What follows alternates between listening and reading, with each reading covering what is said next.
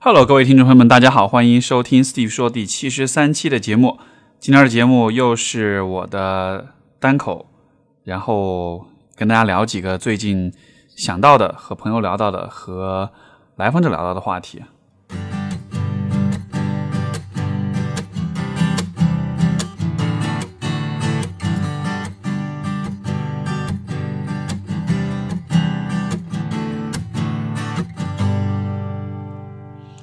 呃，我那天跟一个朋友聊起来哈，就是说，呃，人怎么样可以保持一种不批判的一种姿态？然后，因为会聊到这个话题，是因为我这个朋友他也是，就是说在微博上，然后包括在知乎上，有时候会遇到一些喷子吧。那那遇到这些喷子的时候，就特别不开心，因为这人会说一些特别难听的话，然后他自己很多时候呢也不去管，但有的时候就会忍不住。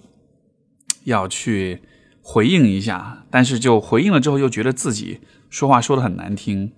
啊，这又不太符合他自己对自己的这种认识。然后他就问我说：“我是怎么处理这个问题的？”所以我就跟他聊，就是就跟他分享了一些我的一些一些感受吧。然后我自己的话，在网上其实从来不会喷任何人，至少在过去这几年里面，我能想得起来，我应该是没有过。就是说，对任何人有这种互骂呀，或者互喷呀这样的一些状况，呃，其实我也有遇到，比如说啊，有些时候很偶尔，很偶尔，有些时候评论里面会有一些不友善的一些言论，有些人可能只是质疑、挑战你，但有些人真的就是会攻击你，或者是讽刺啊，总之会说一些让你感到不舒服的一些话。我自己遇到这样的状况的时候，其实我都是直接忽略，然后。有的时候我可能会有些不舒服，想要去回应或者什么的，但是我最终都不会去回应。这个朋友他就说，其实这样很难，你是怎么就你怎么能够做到这一点？包括啊，曾经我也遇到过有些人，他可能言论不太友善，但是我最终是用一个很友善的言论去去回应他的哈。然后你说是因为我这个人特别心地善良吗？特别心大，特别包容有爱吗？其实也不是。我如果变得很尖酸刻薄，也可以很厉害呀！你要让我去跟人互喷、骂人什么，我也可以做到。而且说实话，很多时候心里并没有那么的善良，肯定是每个人都有小阴暗面对吧？但是我觉得这个问题最重要一点是在于什么呢？就是可能是出于因为是职业的缘故啊，就是你你了解了很多人的故事，你听过很多人的经很多人的经历之后，你就会发现说，其实有的时候人们做出的那些。不善意的那些举动，它背后其实有好复杂、好复杂的原因。一开始，当我们比如说遇到一个在网上喷人的人啊，我们可能都会说啊，这个人可能生活中比较失败，没比较自卑，没有存在感，所以到网上去喷人，用这种方式去去发泄、去刷存在感，对吧？就这样的言论，其实现在大家都比较容易，这样的结论大家都比较容易得出来。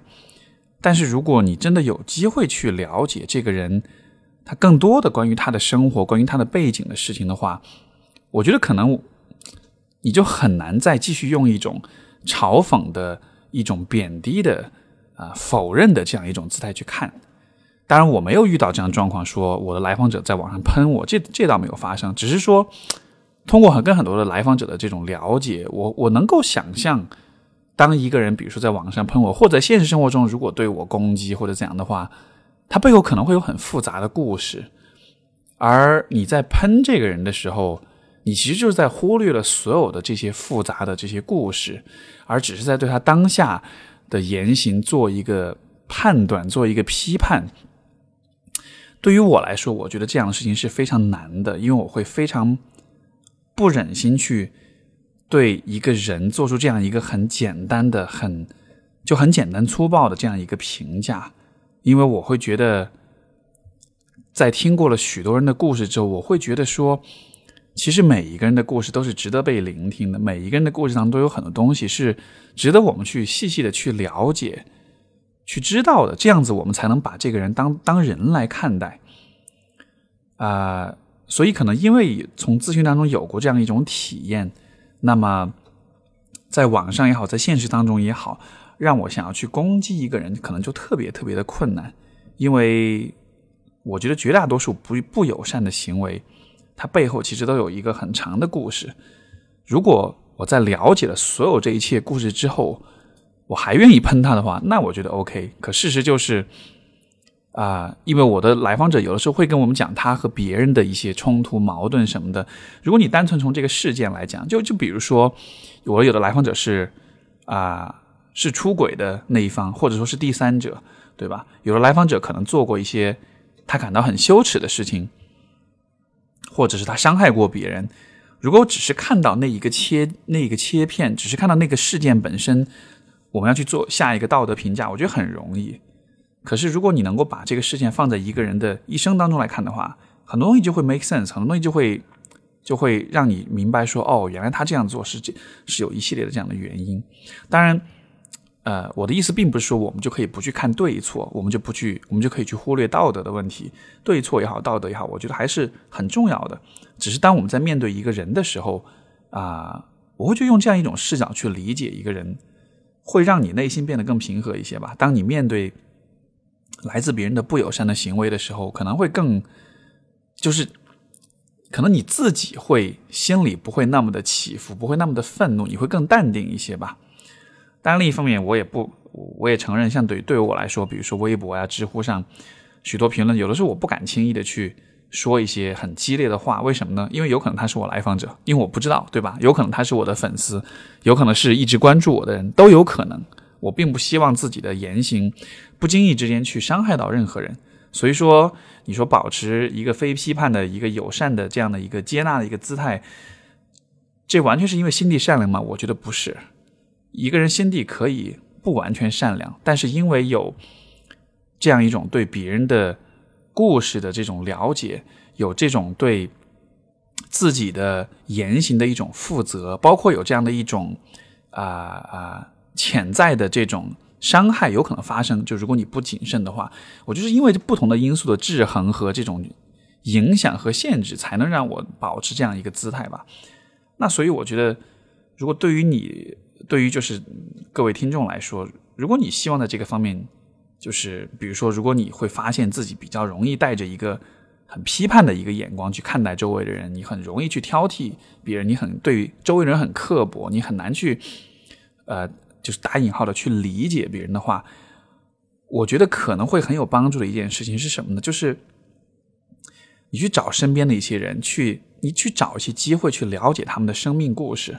就不带任何目的性，只是去了解一个人的故事。我觉得这个其实是我觉得我们这个就是心理咨询师这个行业可能很独特的一种体验哈。就我们会听到很多很多人的生命故事，因为我我觉得很多人他一生他对于人的理解，他对于人生的理解，其实都是局限在。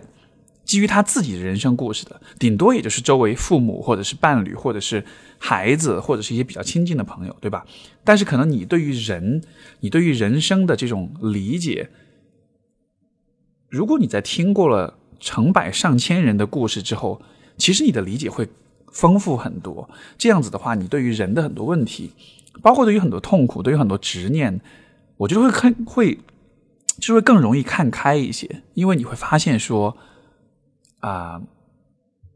我们作为人面临的很多问题、很多痛苦、很多无奈，可能是许多人都有的。而且许多事情的形成、跟产生、跟维持，其实都是有它的内在的逻辑的。所以，就是生活中我们可能就，如果你不是咨询师，你可能没有机会去了解别人的这种人生故事，对吧？那有的时候可能我会去读小说啦，会去看电影啦，这也是一种方式。但是，我觉得如果有。这个兴趣的话，我会鼓励大家，就是去找生活中的一些可能比较亲近的一些人，然后花一些时间去慢慢的去了解他们的人生故事。你可以就比如说，我想象你可以就直白的告诉他们说，我我想了解你的故事，对吧？就嗯，比如我跟我父母其实也做过这样一件事情。我在大学的阶段啊，每每年暑假回国，我其实都有花很多的时间去听他们讲他们的故事。我就会很直白的说，我想我想了解你的。经历你的过往，你的人生，我觉得这对我来说很重要。然后我父母他们也蛮愿意分享的，可能我猜可能也是因为他们自己有些想要倾诉跟表达的东西。我又是学心理学的，他们可能觉得啊，好吧，那就那就把这些秘密都交给你这样的。就可能有过这样一些经历之后，就如果你尝试去做这样的事情，你会发现你对周围的人的理解会完全不一样。你会发现说，哦，原来这个人这样子做，并不是因为他是一个邪恶的人，他是一个可恶的人，他是一个不爱我或者怎样的。所以，就是对于故事的这种聆听跟发现，我觉得是蛮能够拓宽我们的啊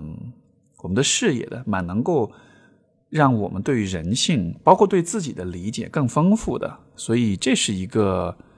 啊，我挺建议各位有机会可以去尝试的一件事情的。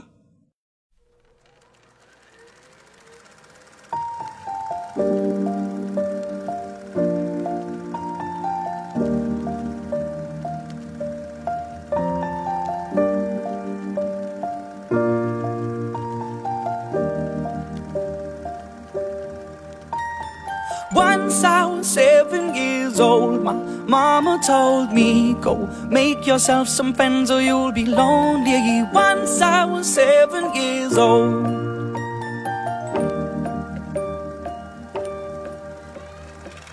It was a big, big world, but we thought we were bigger. Pushing each other to the limits, we were learning quicker. By 11, smoking herb and drinking burning liquor. Never rich, so we were out to make that steady figure. Once I was 11 years old, my daddy told me, Go get yourself a wife or you'll be lonely. Once I was 11 years old.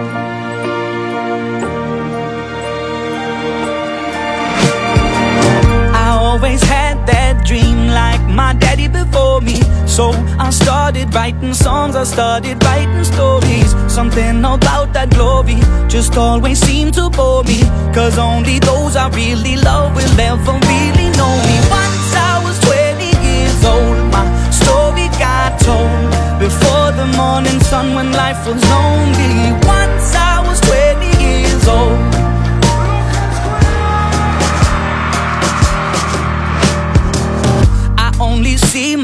Goals. I don't believe in failure. Cause I know the smallest voices, they can make it major. I got my boys with me, at least those in favor. And if we don't meet before I leave, I hope I'll see you later. Once I was 20 years old, my story got told. I was writing about everything I saw before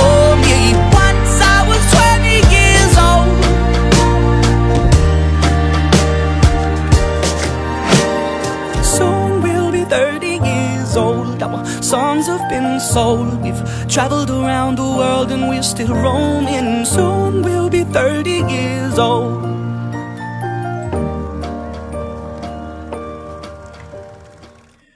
然后我今天想聊第二个话题呢，其实是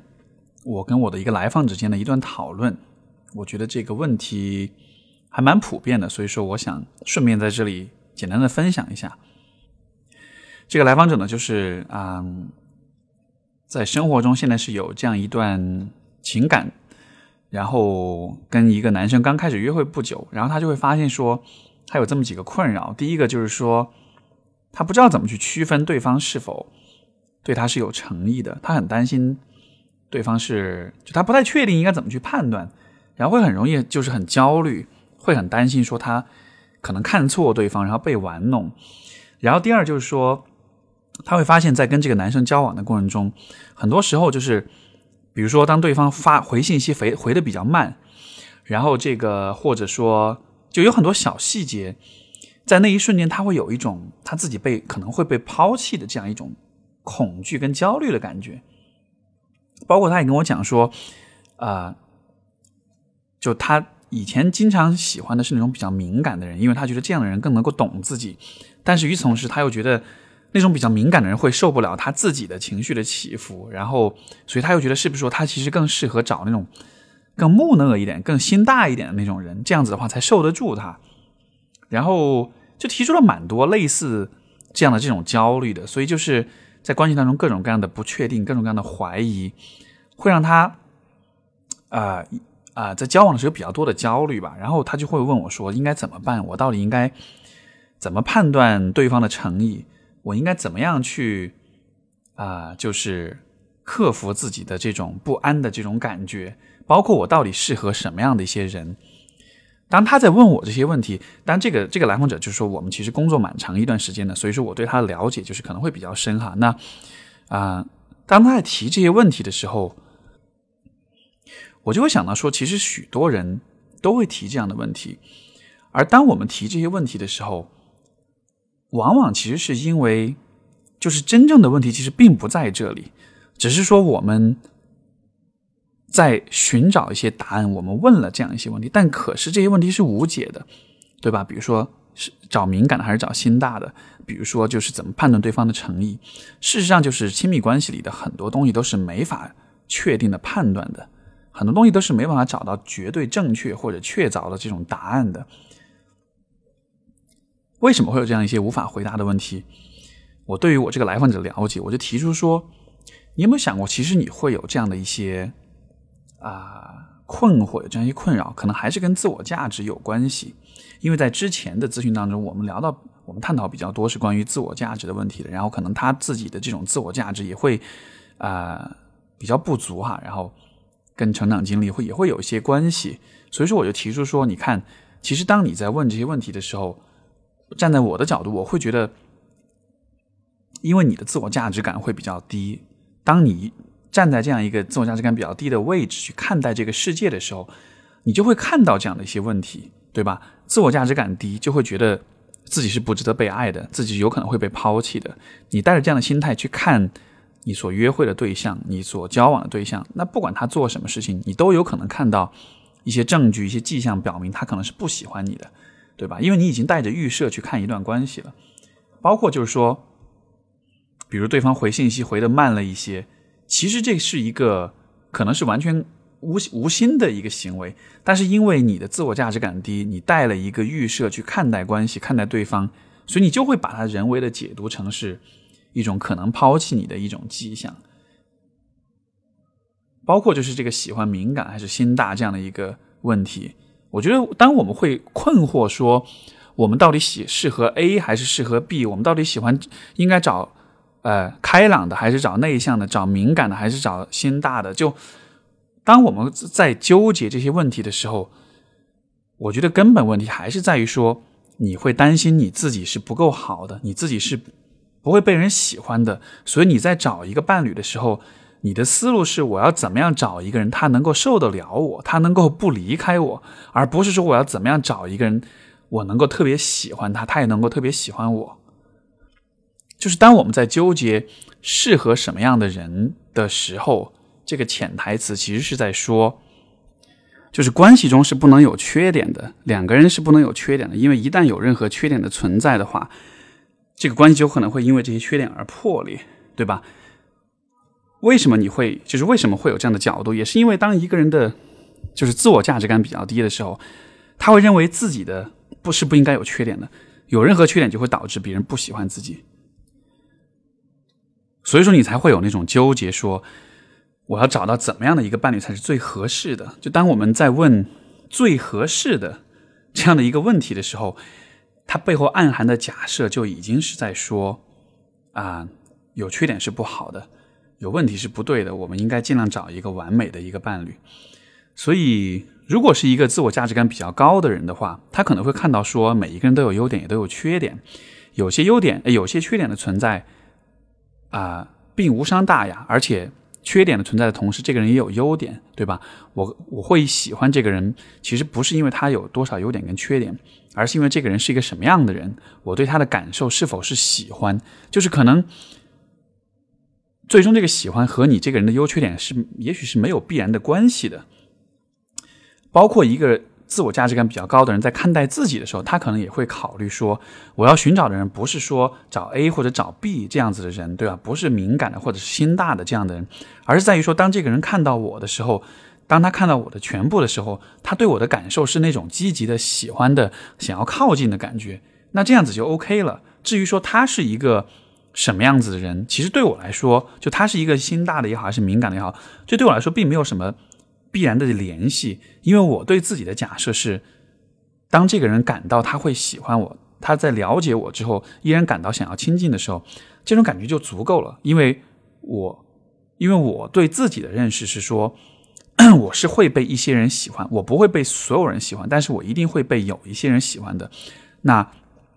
这个了解我之后还愿意亲近我的人，可能就是这个会喜欢我的我的人其中的一员，对吧？所以我觉得自我价值感的高低在亲密关系里很重要的一个影响就是。如果自我价值感很低，你的前提，你对自己的预设就是别人有可能会不喜欢你，所以你要隐藏自己的缺点。反过来，你也会看到别人的身上的缺点，也会希望别人身上是没有缺点的。这样子的情况下，对自己自责，对自己敏感，对别人挑剔刻薄，那就会引出很多的问题来。所以说，我觉得就是人哈，在看待，比如说亲密关系、人际关系很多问题的时候，我们都很容易把，就是我们都很容易把。视线往外去看，去看到别人在做些什么，或者别人是什么样子的。可是，就你看，像我们做咨询，很多时候都是在向内寻找答案。你你看到的这个世界是什么样子的，在很大程度上是取决于你是一个什么样的人，你的自我价值感高或者低，就会决定说你会站在两个截然不同的视角去看待这个世界，从而你看到的人，你看到的世界也都是不一样的。所以说，当我觉得就是这个是我会给大家的一个一个一个建议或者一个忠告吧，就是当你对于不管是感情也好，是人生也好，有各种各样的困惑的时候，我觉得都始终带着这样一个自我反应的这样一个反思的视角去问问看，当我看到的关系或者是世界是这个样子的时候，我的视角、我的视野、我得出的结论有没有可能被我现在所处的这个位置所影响？有没有可能我看到的这一切，是因为当下的我是这样一个人？我们比如说像在做咨询的时候，其实做咨询师就是好的咨询师，其实也会有这样的一种自我反思的能力。假设比如说一个咨询师，他的嗯，可能家庭条件、出身是会比较好的，是中产或者以上的一个背景，对吧？他的来访者，比如说在很多，比如说在很多社工或者在很多公益机构里面。啊，你的来访者可能来自社会底层，可能是一个弱势群体的一员，可能是边性少数群体、边缘群体，或者是其他的一些啊啊群体。那么他们的背景、成长经历和你是会截然不同的。那在这样的情况下，其实因为经历的不同，所以说其实会有很多的事情的理解跟假设是不一样的，对吧？这样的情况下，咨询师就有可能会没有办法准确的明白。来访者到底是怎样一个状况？所以说，我们在做咨询师的训练的时候，会时刻提醒自己说：，当你在面对一个和你背景、经历、社会阶层很不一样的咨询呃一个来访者的时候，你需要有意识的去观察、去看到，说有没有可能我看到了这个来访者啊，我看到他的样子，我了解他的状况，是因为我受了我自己的啊个人的背景跟经验的这种局限，所以我觉得就带着这样的一种啊。一种反思性的一种思维去看待世界，我觉得这会是一个帮助我们保持更加啊谦和，也更加理性，然后啊这样的一种方式吧。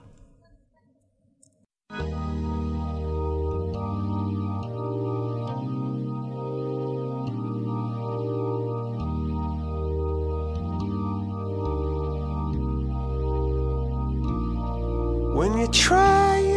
best but you don't succeed. When you get what you want but not what you need. When you feel so tired but you can't sleep. Stuck in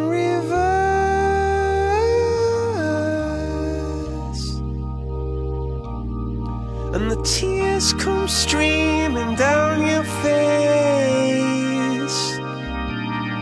When you lose something you can't replace. When you love someone but it goes to waste. Could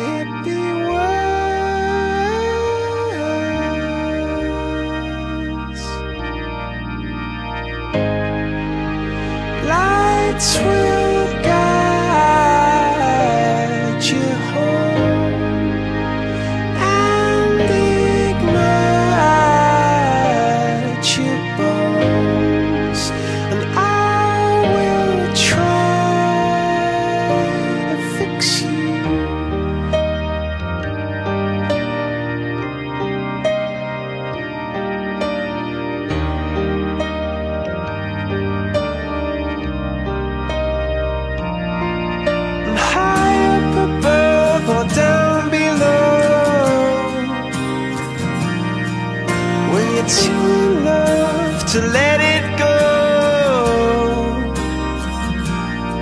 But if you never try,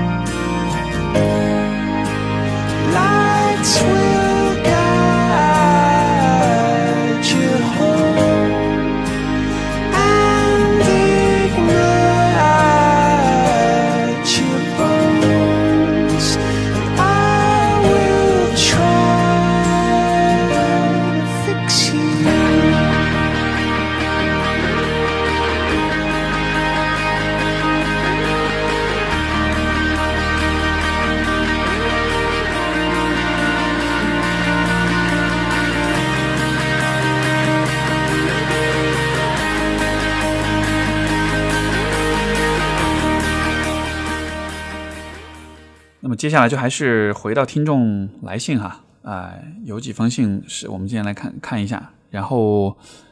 我们今天的这位朋友叫做南瓜，他说啊、最近很好奇一个问题，身边有朋友学佛，他们的观念是由心出发去思考三观三观，他们会很友善，会认为态度决定一切。也会思考人和世界存在的本质，自然也会推荐我读经。那说实话呢，就有认同，但又有疑惑，想听听啊、Steve 的看法。然后这个南瓜问说，问我就是学佛、读经、修行是怎么看待的？我们真的有必要从一个那么大的层面去寻找自己存在的意义和价值吗？我觉得这里的点是在于说，其实每一个人对于，就是首先人对于价值和意义的这种追求，这是每一个人都会有的需求，但这个需求也有大小之分，对吧？就好比说，每一个人都追求亲密关系，但是不是每一个人都会把亲密关系当做生命的全部。有些人会把亲密关系当做是生命的全部，有些人会把它当做是一个重要的部分，还有些人会把它当做是一个我需要去走的这样一个一道程序或者是一个阶段。所以，所以说这个重要性对于每个人来说是不一样的。那对于学佛修行的人来说，可能对于他们来讲，存在的意义跟价值是一个特别重要、特别需要去搞清楚的问题。如果不搞清楚这个问题，可能这一生都会很不开心。如果是这样的人的话，那就如果你是这样的人的话，你从这样一个大的层面去寻找，我觉得 OK 啊，就这样子能够帮你满足你对意义、对价值的这种追寻，我觉得这是非常 OK 的事情啊。然后，另外这个地方，我倒是就是就说到人生意义啦、迷茫啦这样一些问题啊，我就又又分享另外一个观点，就相关的一个点，就是说，就是不知道大家有没有注意到，其实很多人去学佛都是在那种经历了很多的苦难跟不开心之后，对吧？才会剃发为僧，才会出家这样子的。这样的一个现象啊、我会有这样一种解读。当然，不是所有人都需要对号入座，但是我觉得对于许多人来说，他们经历这样一种之前的生活很糟糕，然后经历大的这种重大的这种挫折，然后最后去出家这样子的，呃，有可能是这个故事有可能是这样子，就是说，也许在之前的人生里面，可能他们自己对于自己喜欢什么、想要什么是不知道的，是不确定的，因为可能我们比较习惯了说去按照别人的评价去看别人的脸色来安排我们自己的人生。但是你知道，当你这样子去做的时候，你的生活会变得越来越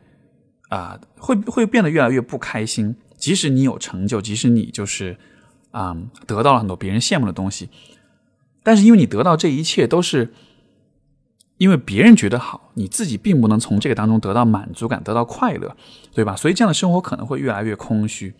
所以说，当这样的一种状况持续到一个一个一个一定的一个极点的时候，你会受不了这样的生活，你会想要去学佛也好，学心理学也好，学其他的东西也好，你会开始去追求这样的一些啊、更大层面的这种更宏观层面、更深层的这样一种意义跟讨论。当很多人在做这件事情的时候，他们实际上在做的是，他们太习惯于去通过别人的喜好跟看法去看这个世界，他们不知道自己喜欢什么，他们不习惯按照参考自己的喜好去理解这个世界去做选择。所以说，这种对自己的意义和价值的探寻，我觉得在啊、这个就是心理的发展心理学的层面上来说，它其实更像是一种重新去培养、去滋养、去关注个人的喜好，关注自我，关注啊，重建自我价值感这样的一种行为。当然，它表面上来说，它也是一个对于意义和价值感的一种追寻。这个部分我觉得没有问题，只是对于很多人来说，他们隐性的、潜在的功能是在于说，当我去探讨我自己的价值跟意义的时候，我其实就是在忘掉别人是怎么看的，我需要去看我自己是怎么想的，我自己的看法是怎样的，对吧？这种对自己的关注，不论是通过佛教、通过心理学、通过任何一种啊啊方法。它都是有意义的，它都都是有一定的这种修复和这种疗愈的这种作用的，它都能帮助我们去重建对自己的了解，从而提升我们的自我价值感。所以说，你说学佛读经这样子的一些事情，为什么很多人活得很不开心，最终会选择这条路？或者有很多人活得不开心，最终选择去学心理学，对吧？像我今天刚刚看到那个简单心理他们在网上做的一个在线的这个咨询师培训的，就是新手咨询师入门培训的一个呃。这样一个项目，然后他就会统计说，咨询师画像好像是百分之啊三十六吧，反正是相当大一部分的比例的咨询师其实是七零后，我就觉得很有趣，因为我我以前的感觉是以为这个职业可能是八零后九零后对吧，比较年轻一点人会去学，但是其实你会发现说有相当多的七零后他们在学这个东西，而以我对这个群体的了解，很多人都是从呃好像是。我看到这个数据统计，这个咨询师画像百分之二十是咨询师专业，二两成还是三成是咨询师专业，其他的都是其他专业转过来的。所以我的猜测就是，你看其他专业转过来，年纪又比较大，七零后很有可能就是因为之前的生活都是按照别人的想法来的，自己并没有找到自己的方向。所以说，当他们去学心理学的时候，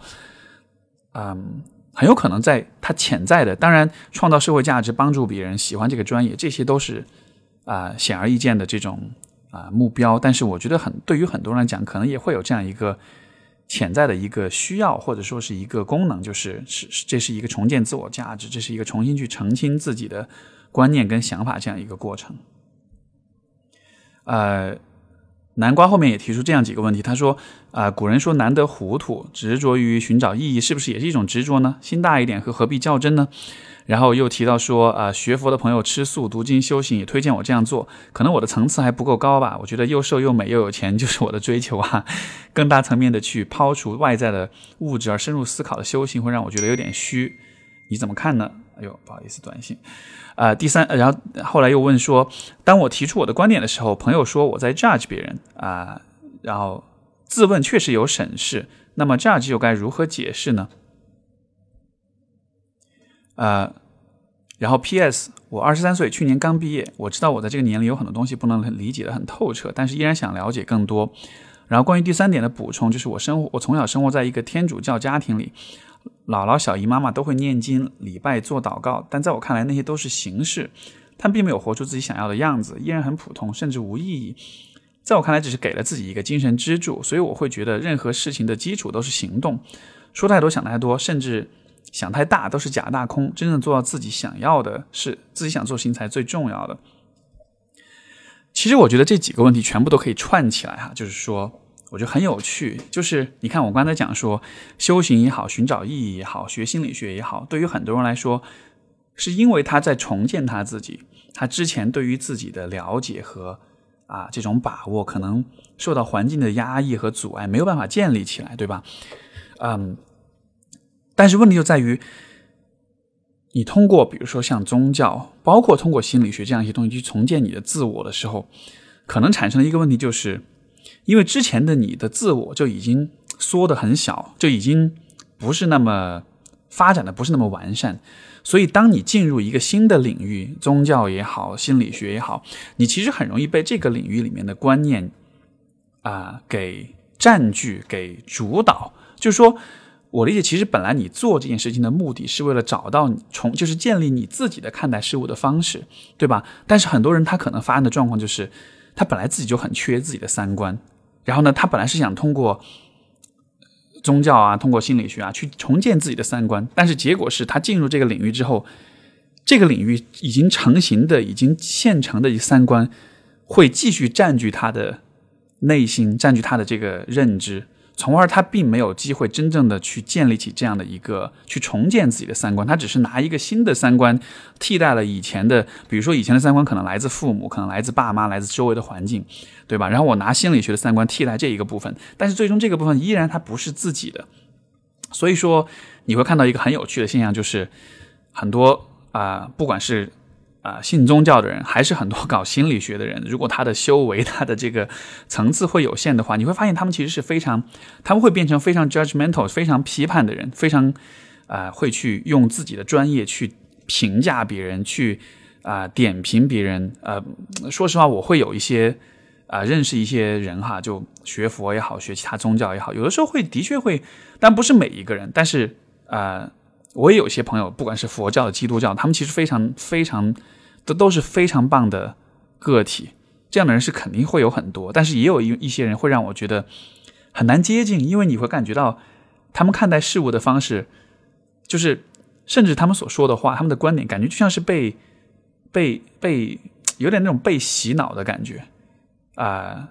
为什么会有这样的感觉？就还是在于说。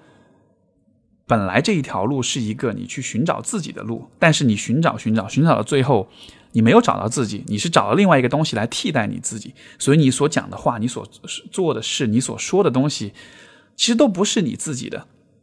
这样子的话，也许就会有那种南瓜所描述的那种说太多想太多的那种假大空，就是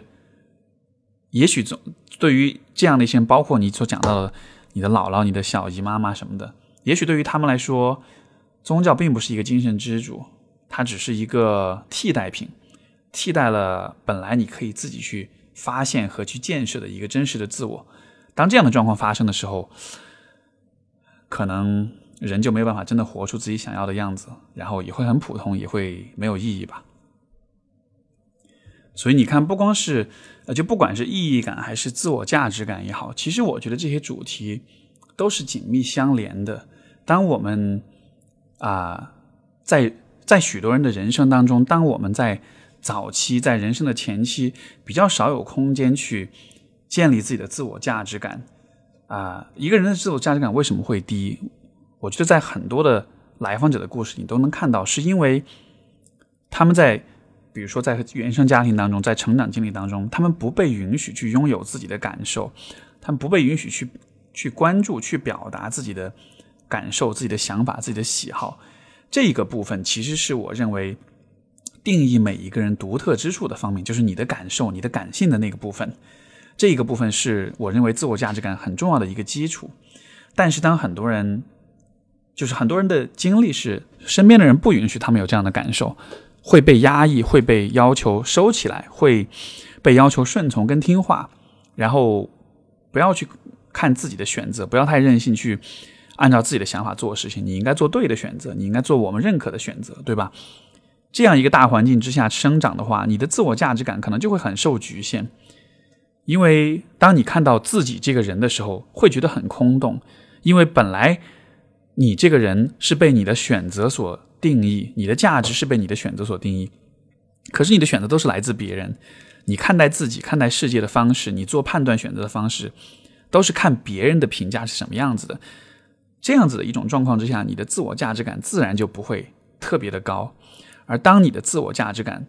不高的时候，当你习惯用别人的眼光来为自己做选择的时候，生活自然会显得很没有意义、很空洞。因为就是